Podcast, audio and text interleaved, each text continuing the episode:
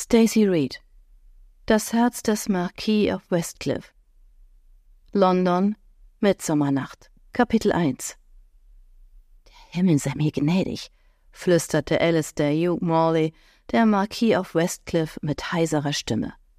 Ein wahrhaftiges Zauberwesen. Anders ließ es sich nicht erklären, wie magisch sie seine Aufmerksamkeit auf sich zog. Die kapriziöse Schönheit stand vollkommen regungslos. Der leicht nach links geneigte Kopf lenkte den Blick des Betrachters auf den anmutig geschwungenen Hals. Die Lippen umspielte ein sinnliches Lächeln. Lady Willow Rosalind Arlington, Tochter des Dukes und der Duchess of Milton, war außergewöhnlich schön, wenn auch nicht auf die Art, wie es in vornehmen Kreisen gerade Mode war. Manche, darunter seine Mutter, hätten gesagt, die junge Dame sei zu rundlich, ihr Haar zu dunkel und ihre Haut zu blass, doch in Alisters Augen war sie wie ein kostbarer Rubin inmitten glitzernder Diamanten. Ihr Anblick löste in ihm unerwünschte Lustgefühle aus, doch Lady Willow war wirklich eine Augenweide. Ihr Alabasterteint bildete einen lebhaften Kontrast zu ihrem saphirblauen Kleid mit der hohen Taille. In ihr dunkles, zu einer hohen Frisur aufgestecktes Haar waren Blumen geflochten, und ihr Körper war zwar ein wenig füllig, wies aber auch ansehnliche Kurven auf. Da er davon ausgehen konnte, dass sie auf dem heutigen Mitsommerball anwesend war, hatte er sich auf ihren Anblick gefasst gemacht. Doch selbst in seinen wildesten Fantasien hätte er sich nicht vorstellen können, welche Gefühle sie auch nach all den Jahren noch in ihm weckte. Ein verwirrendes Gemisch aus Freude, kalter Wut und heißer Begierde. Zum Teufel nochmal. Ihren Mund umspielte ein geheimnisvolles, verführerisches Lächeln, das in ihm die Erinnerung an den Geschmack dieser vollen Lippen wachrief. Was zum Geier war bloß los mit ihm? Hatte nicht gerade sie ihm seine schmerzvollste Lektion erteilt? Worte, die er niemals vergessen würde, drängten sich in sein Bewusstsein, wo er sie keinesfalls gebrauchen konnte. Ich werde seine Durchlaucht, den Duke of Salop, heiraten, mein Vater hat gestern seinen Antrag angenommen. Ich danke Ihnen für die Aufmerksamkeit, die Sie mir freundlicherweise entgegengebracht haben, aber ich kann Sie nicht heiraten.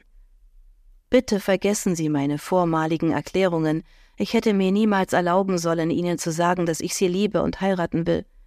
Sie, Alistair, sind ein dritter Sohn. Mein Vater würde es nie gestatten, dass Sie um mich werben. Diese Worte, fast sechs Jahre zuvor geäußert, hatten noch immer die Kraft, ihn zu peinigen. Dabei hatte er gedacht, er könnte es ertragen, sie wiederzusehen, als sei sie nur eine blasse Erinnerung aus seiner Vergangenheit. Hätte sie damals nur gewusst, dass seine Chancen, den Titel zu erben, größer waren als vermutet. Denn jetzt war er der Marquis of Westcliff und letztes Mitglied seiner fluchbeladenen Ahnenreihe. Fast vergaß er, dass es einen bestimmten Grund gab, der ihn auf den jährlichen Mitsommerball des Dukes und der Duchess of Milton geführt hatte. Alistair verabscheute nämlich Bälle und andere gesellschaftliche Ereignisse, die er langweilig und banal fand. Seine Mutter hatte seine Haltung nie verstanden. Daher war sie entsetzt gewesen, dass ihr Sohn sich sträubte, an diesem Ball teilzunehmen, der sich zu einer Siegesfeier zu Ehren des Duke of Wellington entwickelt hatte. Zwar war Alistair froh, dass sie nun vor Napoleons vorrückenden Truppen und seinen finsteren Machenschaften sicher waren, doch er brauchte bloß die Augen zu schließen, und schon erstanden die Gräuel des Krieges erneut in seiner Vorstellung. Es hatte keinen Sieger gegeben. Der Krieg hatte Hoffnungen und Träume zerstört und das Leben tausender Männer, Frauen und Kinder ausgelöscht. Er blickte sich im hell erleuchteten Ballsaal um, sah die extravaganten Dekorationen und das Gedränge der Gäste, die sich durch die Menge schoben, um einander zu begrüßen. Ihr leeres Geschwätz klang ihm in den Ohren und übertönte die anschwellenden Klänge des Orchesters. Paare wirbelten über die Tanzfläche, lachend und plaudernd in ihren glänzenden Roben und gaben sich dem Frohsinn und dem Rhythmus der Musik hin. Sie waren begeistert, weil sie am wichtigsten Ereignis der Saison teilnehmen durften, weit entfernt von den Grausamkeiten des Daseins. Und plötzlich war Alistair froh, weil sie alle das Glück hatten, in diesem geschützten Raum Zuflucht zu finden, sicher vor Angst, Schmerz, Verzweiflung, Hunger und Terror.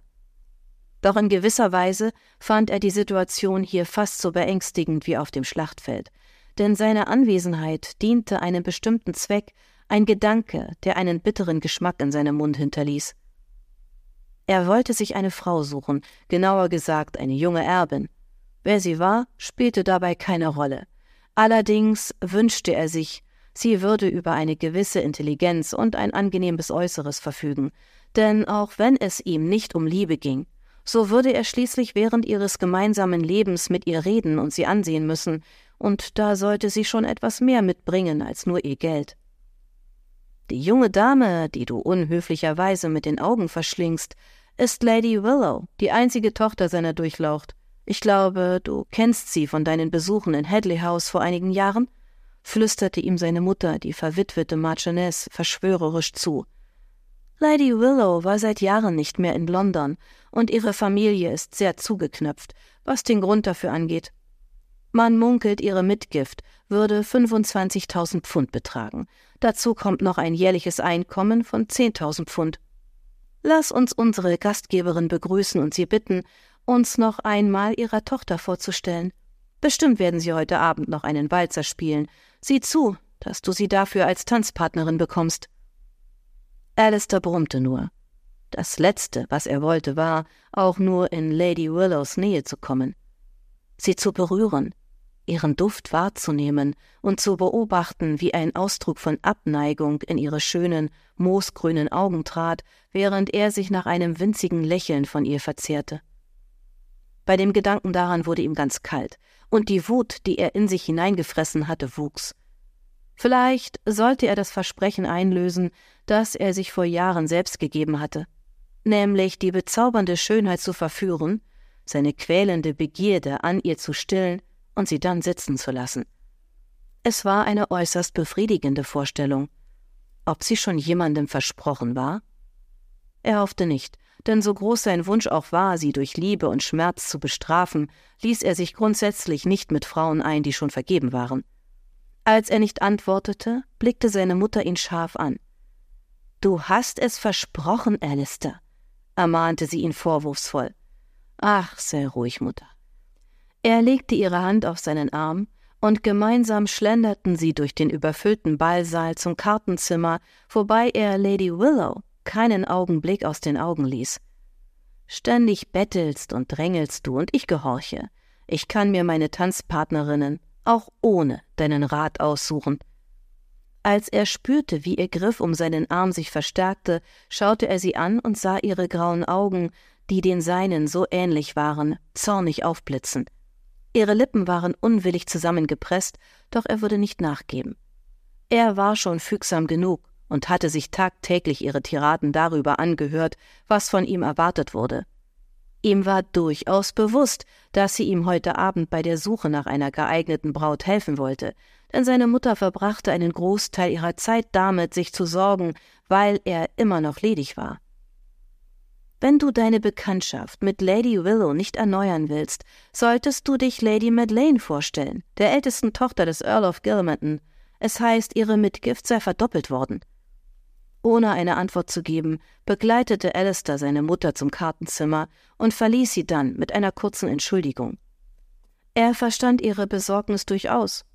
Doch die einzige junge Dame, die zurzeit sein Interesse erregte, war Lady Willow. Wie unter Zwang ging sein Blick zu ihr hinüber, und als er den sehnsuchtsvollen Ausdruck auf ihrem Gesicht bemerkte, raubte es ihm fast den Atem. Er war so eindringlich, schmerzvoll und geradezu herzergreifend schön, dass Alistair nichts lieber wollte, als ihr jeden Wunsch zu erfüllen. Dabei kam er sich selbst idiotisch vor, da er normalerweise nicht zu Fantastereien oder romantischer Versponnenheit neigte, nicht mehr, seit sie ihm das Herz gebrochen und er die Grausamkeit des Krieges kennengelernt hatte.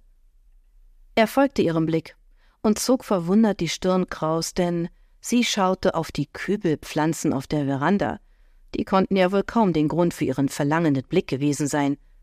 Wie von einer unsichtbaren Macht gelenkt, näherte sie sich jetzt der Stelle, von der die Musik kam. Ihre Schritte waren unsicher und zögernd, als wüsste sie nicht recht, was sie tun sollte. Unsicher nagte sie an ihrer Unterlippe, um dann plötzlich eine andere Richtung einzuschlagen, und zwar so plötzlich, dass sie mit einem Diener zusammenstieß, der ein Tablett mit Champagnergläsern trug. Das Klirren war ohrenbetäubend.